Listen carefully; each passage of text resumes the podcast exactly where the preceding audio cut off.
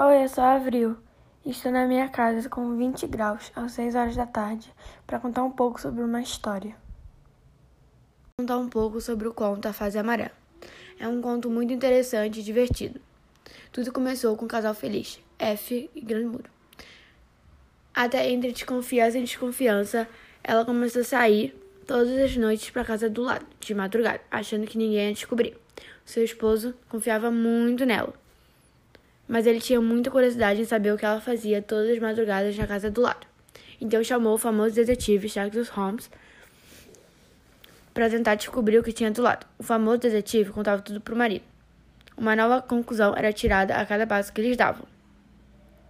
A intenção dele não era forçar ela a contar nem nada, mas ele não se sentia bem com o que estava acontecendo, os segredos e a sensação estranha que ele estava sentindo.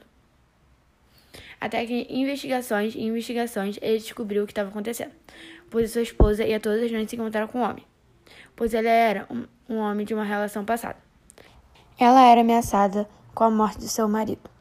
Era por isso que ela nunca terminou com ele nem tentou contar nada. Ela escondia dele para evitar isso, pois ela amava seu marido e não queria que nada aconteça com ele. Então ela decidiu esconder e não contar para ninguém o que estava acontecendo pois ela conseguia controlar a situação desse jeito e nada ia acontecer com o namorado. E nada ia acontecer com seu marido, pois ele não sabia de nada o que estava acontecendo, então ficou muito triste e muito mal. Até que ela descobriu que ele tinha descoberto e explicou tudo, contou tudo para ele.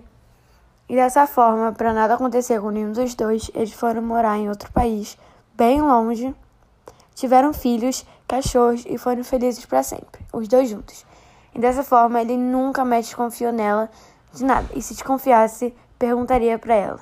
Nunca mais ia contratar alguém para descobrir o que estava acontecendo nem nada. Pois agora eles são felizes e um confia no outro.